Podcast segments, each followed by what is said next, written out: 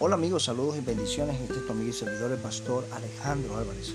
Y en esta ocasión tengo el agrado de enviarle este mensaje con el propósito de inspirar tu vida, dimensionarla y provocar en ti el deseo de influir en la vida de otras personas y sobre todo establecer un liderazgo firme y de éxito en tu personalidad.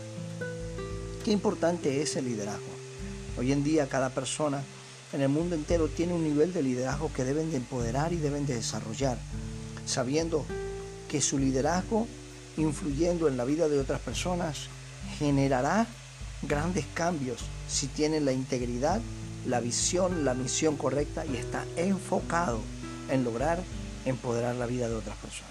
Entonces, qué importante es que usted y yo desarrollemos cada día actitudes y acciones que nos lleven a empoderar nuestra vida en el liderazgo que llevamos a cabo. Recordando las palabras que decía nuestro amigo y gran conferencista en el área y en temas de liderazgo, John Maxwell, el liderazgo, como se los dije al principio, es la gente y no la agenda. Y esto es muy importante.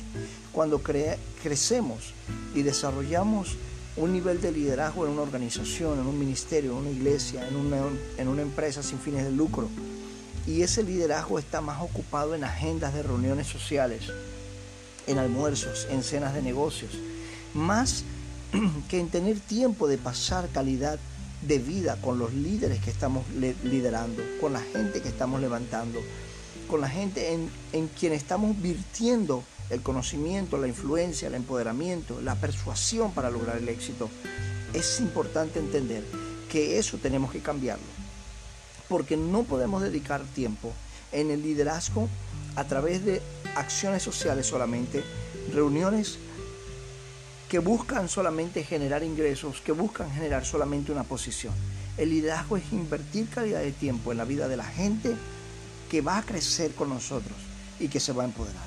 Esto me hace recordar un pasaje bíblico en Tito capítulo 1, versículo 5, donde Pablo, un gran líder, le dice a un hombre llamado Tito, por esta causa te dejé en Creta, para que corrigieses lo deficiente y establecieses ancianos en cada ciudad, así como yo te mandé. En este versículo hay tres cosas extraordinarias. Uno, hay una causa. Por esta causa, dijo, te dejé en Creta. Hay una causa que el liderazgo tiene y que lo mueve. ¿Cuál es la causa que te mueve en el liderazgo? ¿Cuál es la causa que te mueve a posicionar a otras personas? Número dos, hay un lugar para tu liderazgo. La Biblia dice, por esta causa te dejé en Creta. Creta era un lugar específico donde Pablo como líder mayor empodera a otro y lo deja en un lugar estableciéndose con una causa en un lugar para un propósito. Número tres, para que corrigiese lo deficiente. El líder no manda. El líder no es autoritario. El líder es empoderado a otras personas para corregir lo deficiente. Número cuatro, y establecieses ancianos en cada ciudad, así como yo te mandé. Un líder se multiplica en otros líderes. Este es un pasaje que nos enseña el valor en cuatro puntos del liderazgo, las etapas del liderazgo, el lugar del liderazgo y la función del liderazgo. Por eso quería compartírselos hoy, para animarte a que crezcas y te desarrolles como un líder.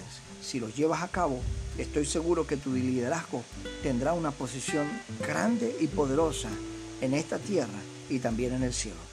Te bendigo en el nombre de Jesús y recuerda que siempre lo mejor está por venir. Bendiciones.